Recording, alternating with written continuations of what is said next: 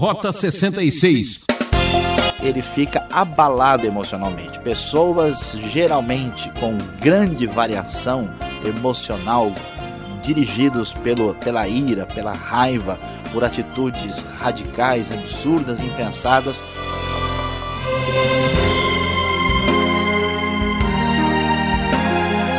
Não fique preocupado. Está no ar o programa Rota 66. Aqui é Beltrão e quero agradecer a sua audiência e companhia nessa viagem maravilhosa pelo livro de Gênesis. Você sabia que Deus sempre dá mais uma oportunidade?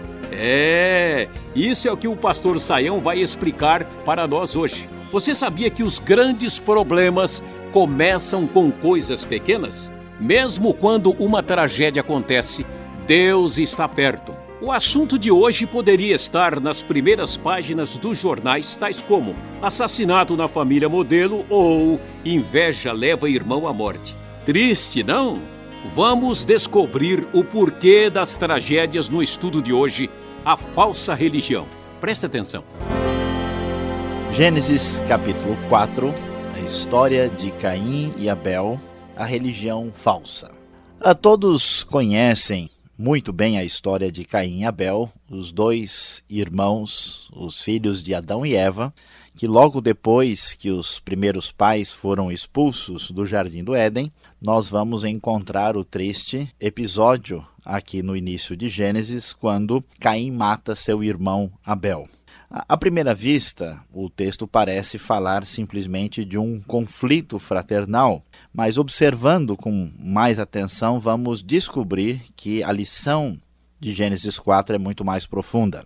Vamos ver que quando Caim nasce, e o nome dele no hebraico dá uma ideia de uma esperança muito grande. Inclusive, versículo 1 diz ah, que Eva afirma que com o auxílio do Senhor ela teve um filho homem. Então, a ideia é que eles estavam com muita expectativa em relação a esse primeiro filho depois de todos os problemas que eles enfrentaram na sua relação com Deus.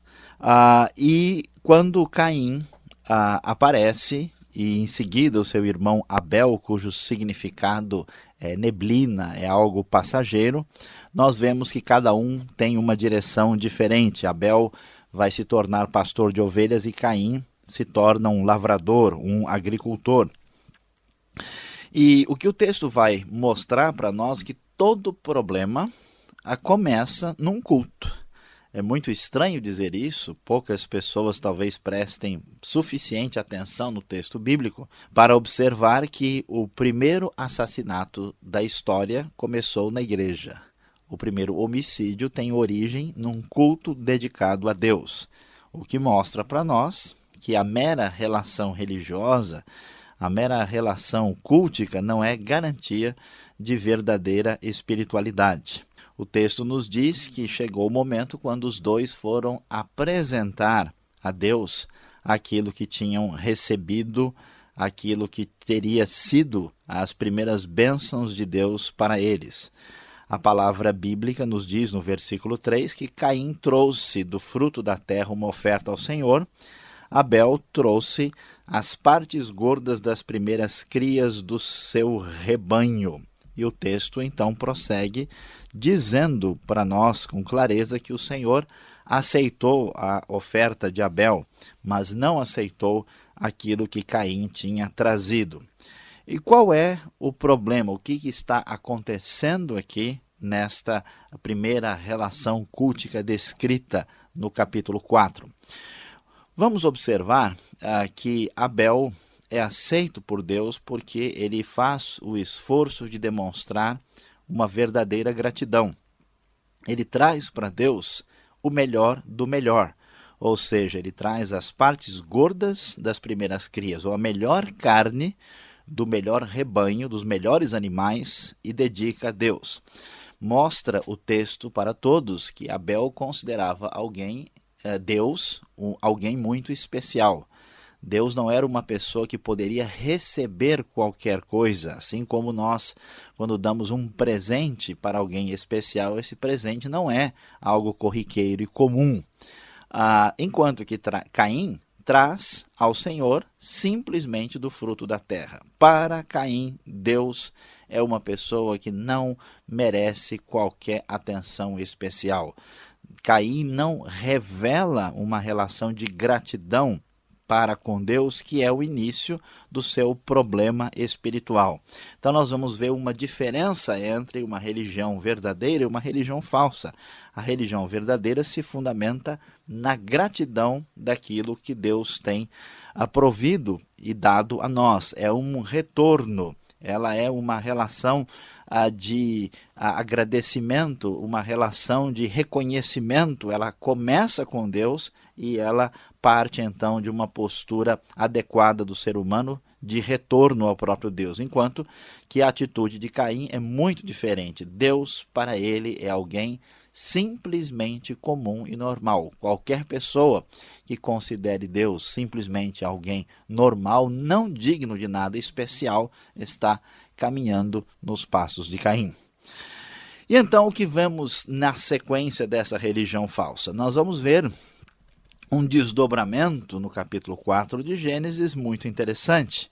Uh, de um lado, nós vamos ver uma decadência na própria pessoa de Caim. Podemos observar com bastante facilidade o que o texto vai nos mostrar: que Caim tem a sua queda espiritual ao rejeitar a pessoa de Deus na sua condição de alguém particularmente diferenciado, particularmente importante.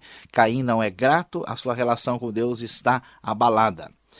A segunda coisa que nós vamos perceber nessa decadência, nesse contexto de enfraquecimento de relação espiritual profunda com Deus, que aliás mostra que o capítulo 4 está colocando uma sequência que a queda que começou no capítulo 3, com o homem vai ter um aprofundamento no capítulo 4. Nós vamos observar que Caim apresenta uma segunda, um segundo elemento que marca a sua queda quando Deus rejeita a sua oferta, que não era nenhuma oferta importante especial, que de certa forma é uma oferta de desprezo, porque considerar Deus alguém comum é um desprezo absurdo, Caim fica enfurecido e o seu rosto se transtorna. No hebraico, ele fica com a cara caída, com a cara no chão e então ele fica abalado emocionalmente. Pessoas geralmente com grande variação emocional, dirigidos pelo, pela ira, pela raiva, por atitudes radicais, absurdas, impensadas, muitas vezes têm grandes problemas espirituais. E aqui Caim mostra isso. E esse processo né, não curou o problema espiritual, se aprofunda com o seu problema de natureza emocional Caim vai adiante, não para o processo de decadência. A Bíblia nos diz no versículo 7 que o pecado o ameaçava à porta. Caim então termina convidando Abel para ir ao campo e ali mata seu irmão, chegando no nível de queda mais profundo ainda, agora a queda na sua dimensão sociológica, um assassinato que surge dessa escada que ele está descendo.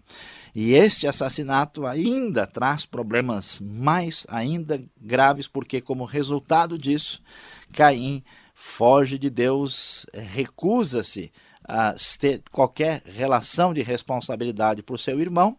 E como resultado do seu procedimento, Deus diz que agora ele é amaldiçoado pela terra, que a terra estava clamando ah, por causa do sangue do seu irmão, e agora ele recebeu um castigo, ele não teria mais a relação que ele tinha com a terra antes. Ele, quando cultivasse a terra, versículo 12, ela não daria mais da sua força, ele seria um fugitivo errante pelo mundo. Então veja bem que agora a queda atingiu dimensões ecológicas, dimensões da relação com o mundo criado, semelhante ao que acontece no versículo no capítulo 3. O que, que nós vamos descobrir? Que cedendo ao pecado, cedendo ao sentimento de ingratidão para com Deus, Caim desce uma escada que faz com que ele perca tudo que ele mais desejava. Ele era um agricultor. A sua vida dependia da sua relação com a terra. Ele colocou a terra na frente de Deus, trouxe para Deus qualquer coisa da terra. E agora ele perde a sua relação com a terra. A terra agora foi manchada pelo sangue do seu irmão, a terra já não vai ser mais tão boa como era antes e ele não vai ser mais agricultor. Seria então fugitivo, errante pelo mundo e assim a sua história fica muito triste dentro do capítulo 4. Enquanto isso, vamos observar algo interessante. Em todo o tempo, à medida em que Caim está descendo a sua escada de queda e chega finalmente no distanciamento de Deus, que é a queda total, onde ele perde tudo, Deus toda hora vai atrás de Caim com a sua graça. Com a primeira vez que Caim se distancia de Deus, o Senhor vai atrás dele e diz: Escuta, Caim, por que você está furioso? Versículo 6: Por que o seu rosto se transtornou? Deus oferece uma ajuda, dizendo: Caim, cuidado, o pecado está ameaçando. Caim rejeita a graça de Deus. Quando Caim finalmente mata seu irmão, Deus volta, em vez de castigá-lo de imediato, diz: Escuta, o que foi que você fez? Olha, o sangue está clamando desde a terra. E Deus mais uma vez tenta chamar Caim à consciência para que ele observe e veja a sua situação. Caim reage muito negativamente, diz que o seu pecado é muito maior, que ele estava sofrendo mais do que merecia, o sentimento de quem vive longe de Deus. Então, nós vamos ver Deus fazer algo mais impressionante ainda. Deus diz: Olha, Caim, ainda vou colocar minha graça sobre ti. Pois se alguém matar Caim, sofrerá sete vezes a vingança, ou seja, sofrerá vingança plena, completa. E Deus então coloca um sinal em Caim. Muitas vezes esse sinal é digno de disputas das mais absurdas, mas esse sinal é um sinal de proteção, um sinal de graça para que Caim não sofresse o resultado completo dos seus próprios erros. Deus estava preservando com a sua graça para que ninguém que o encontrasse o viesse a matar aquele homem que havia se afastado tanto de Deus. Portanto, nós vamos ver aqui nesse capítulo como o homem se distancia de Deus, como os grandes problemas começam com coisas pequenas e como Deus, na sua bondade e misericórdia, persegue o ser humano malfeitor e fraco na tentativa de fazê-lo retornar pelo uso grandioso, tremendo, especial e maravilhoso da sua graça, da graça de Deus.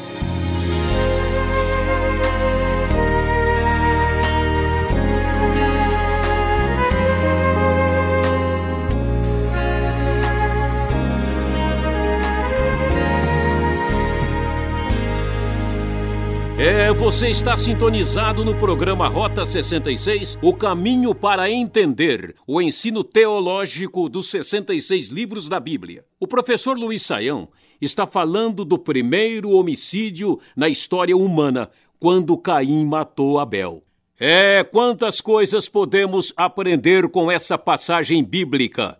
Você tem uma dúvida? É com muita alegria que esperamos a sua carta. Escreva para a Caixa Postal 18.300, CEP 046 26 970, São Paulo, capital. Rota 66 tem a produção e apresentação de Luiz Saião, redação Alberto Veríssimo. Na locução, eu, Beltrão. Chegamos naquela parte do programa que gostamos de ouvir. Qual será a pergunta?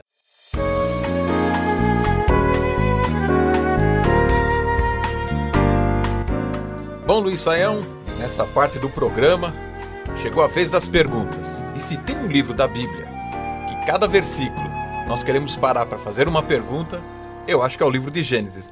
Vamos começar então. Por que Deus rejeita Caim? Você já explicou, mas foi pelo tipo de sacrifício, aquele, aquela, aquela brincadeira. Deus não gosta muito de salada. O que aconteceu com a oferta de campo que Caim trouxe?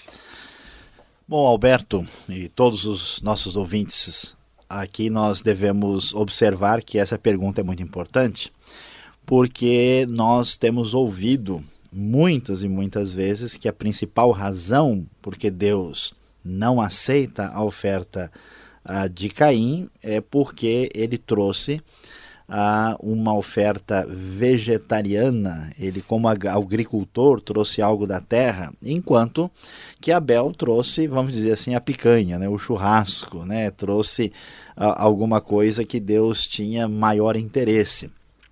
Por que, que essa esse foco de interpretação não se sustenta.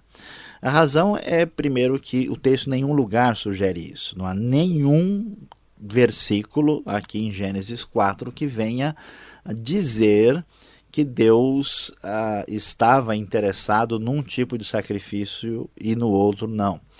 Ah, além disso, nós vamos ver também, mesmo que alguns digam, ah, mas em Hebreus não diz que né, o justo Abel ofereceu um sacrifício, mas o que está sendo destacado lá não é o tipo, mas sim a fé que Abel teve. A, questão uh, fundamental aqui não pode ser é, é, discutida sem entender que, mesmo na lei, é, nós temos sacrifício também de vegetais, que envolvem vegetais, não sacrifício propriamente disso, mas ofertas. Né?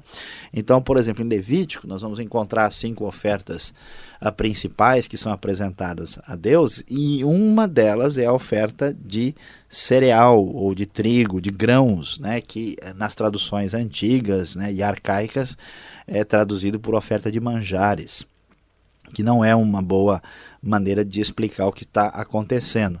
Então, não é verdade que Deus é, tenha rejeitado por causa do tipo de sacrifício. Observando o texto, mais uma vez enfatizamos lá que Deus rejeita por causa da atitude expressa no sacrifício, que de Abel é uma coisa e de Caim é completamente diferente. A gratidão ah, e o que é, é como a coisa é oferecida que faz a diferença. Então é mais um sacrifício tipo, é um tributo, é um culto, do que um sacrifício para remissão de pecados. Sim, porque não está envolvida aqui a ideia de remissão eh, especificamente, pelo menos nesse início de texto, não. Claro que a história da redenção vai acompanhar, vai ser acompanhada com esse tipo de perspectiva, mas de maneira nenhuma a ideia aqui é que Caim não estava querendo uh, que o seu pecado fosse remido e trouxe né, uh, o fruto da terra. Isso seria complicado porque isso indicaria que a atividade agrícola, por definição, já colocava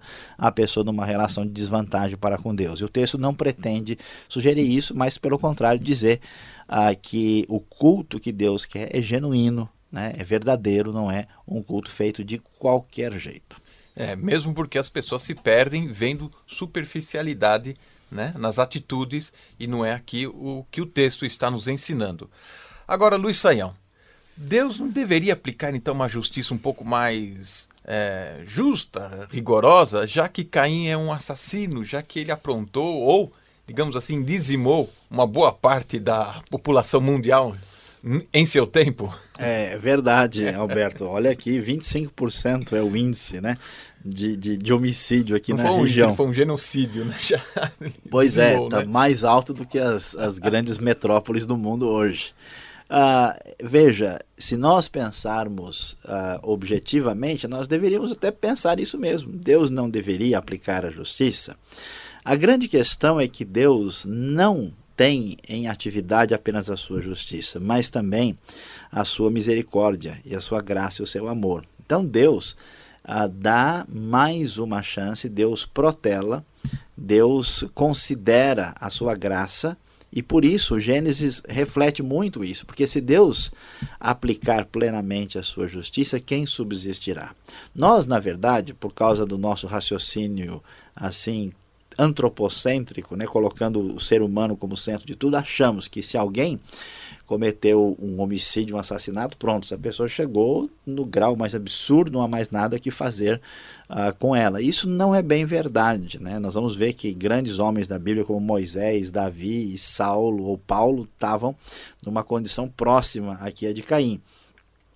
A grande questão é que o problema profundo do homem é de natureza espiritual na sua relação com Deus. O assassinato é um resultado, uma decorrência desse câncer maior que existe no coração humano. E assim como Deus teve misericórdia de Caim, Deus tem misericórdia de você e de mim, de todos que estão nos ouvindo, dando mais uma chance. Se Deus realmente for levar 100% a, a sério, a ferro e fogo, a toda a situação, certamente ninguém subsiste. Eu diria até mais, que até o juízo de Deus, ou o juízo de Deus através da história, uh, foram feitos muito mais motivados pela sua misericórdia do que por qualquer outra coisa. Por exemplo, no dilúvio, Deus vai matar a maioria da humanidade porque um pouco mais não sobraria mais ninguém. Ou seja, é um cartão amarelo antes de um vermelho. De certa forma, é uma boa. Podemos uh, entender assim. Uma boa, uh, bom paralelo que dá para ser feito. O nosso tempo corre e eu quero fazer mais uma pergunta. O que significa esse negócio de a terra amaldiçoada recebe sangue? O que, que é isso? O sangue chegou ali e, e fez aquela terra infértil, né? É, isso é um pouco misterioso, mas traz um conceito teológico extremamente relevante. É que hoje nós imaginamos que o que nós fazemos fica no domínio da nossa individualidade. Aquela famosa história: olha, o que eu faço é problema meu, ninguém tem nada a ver com isso. Mais uma vez, a Bíblia enfatiza, especialmente aqui no começo de Gênesis, a solidariedade das coisas. Aquilo que é feito no nível individual não fica no nível individual. Então, o pecado ah, de Caim, que tem uma dimensão em relação a Deus e tem uma dimensão depois em relação a Abel, ao seu irmão, atinge a terra e acontece nessa sequência uma ruptura entre ele a, e a própria terra. Há um distanciamento, um aprofundamento de, de ruptura entre ele e a terra, mostrando que o que é feito de errado contamina também o meio ambiente. Então, uma dimensão ecológica do pecado. É uma coisa interessante porque isso foi mais ou menos descoberto meio recentemente, né? que aquilo que o homem faz destrói a, o ambiente à sua volta e é uma das grandes preocupações mundiais. É um tipo de raciocínio semelhante. E atinge o seu próximo, com certeza, né? Sem dúvida. Para terminar, vai. Eu não, me, não resisto a essa pergunta. Que sinal foi esse colocado em Caim? Me diga aí, existe um contexto? Não, isso tem a ver com raça, tem a ver com a cor. Que, como é que é? Como é que a gente sai dessa? Essa pergunta é extremamente relevante, especialmente em nossos dias, quando essa questão étnica é tão discutida e com bastante razão. Infelizmente, grupos religiosos do passado, inclusive grupos chamados cristãos, Uh, praticaram oficialmente o racismo, né, o racismo entendido como a, a, a, possibilidade de prejudicar ou de maltratar ou de tratar de maneira uh, diferente, de forma negativa, uma outra pessoa por causa da sua raça e da sua cor. Uh, e então eles justificavam isso com base em supostos apoios bíblicos. E um dos apoios seria esse texto, dizendo o seguinte: que Caim era uma pessoa uh, que, foi amaldiçoada, Deus colocou um sinal. Que sinal? Se, se sinal seria uh, que ele teria ficado com a pele escura, escura, teria se tornado um negro ou coisa do tipo. E, portanto, todas as pessoas de pele escura ou de raças, vamos dizer, não europeias ou brancas, seriam descendentes de Caim. Isso não faz sentido pelo próprio texto bíblico, vamos dizer que a geração, a civilização de Caim, ela é aniquilada no dilúvio. Então não há nenhum sobrevivente. Segundo, essa ideia, ela é absurda, como nós vemos, porque não há designação de que tipo de sinal nós temos aí né? e não, não se diz, e o que o texto mostra que é um sinal de graça de proteção, para que Caim não fosse morto. Então, justificar a prática do racismo com base nesse versículo é um procedimento de interpretação bíblica absolutamente absurdo. Vemos mais uma vez como o ser humano é capaz de manipular o texto para seu próprio interesse. Não há nenhum sinal de referência racial nesse texto, essa interpretação está incorreta. Tá certo. Eu agradeço a resposta do Luiz Saião e vamos seguir em frente.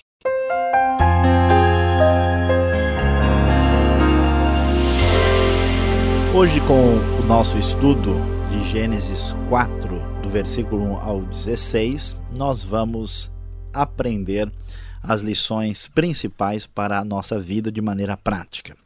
Esse texto nos mostra como o pecado cresce e se amplia quando nós não damos atenção à palavra de Deus e à graça de Deus. O pecado iniciado na relação de Adão e Eva com Deus, agora em Caim, aparece numa dimensão muito maior e muito mais perigosa. E a grande lição que temos nesse texto é que as coisas grandes começam pequenas. Nós muitas vezes valorizamos ah, um grande pecado, uma espécie de erro brutal e assustador sem prestar atenção ao processo e à origem desse erro.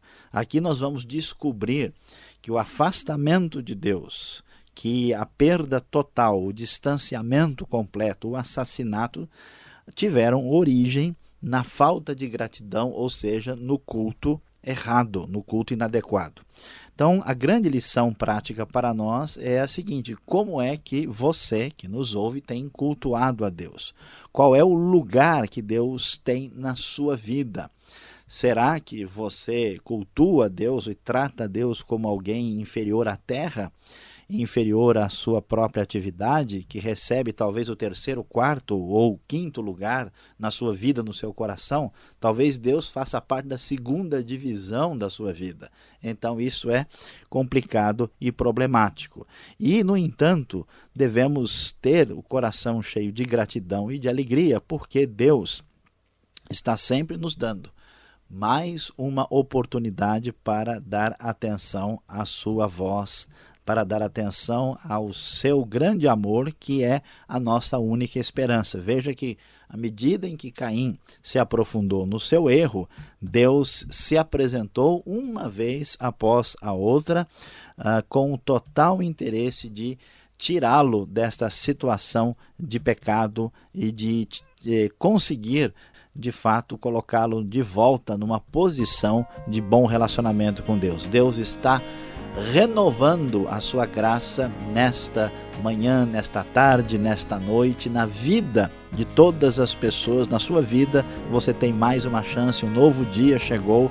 Por isso, abra o seu coração, receba a graça de Deus. Do contrário, certamente a sua vida não poderá ser uma vida muito abençoada. Que Deus possa abençoar profundamente o nosso coração para aprendermos muito com a história de Caim e Abel em Gênesis 4.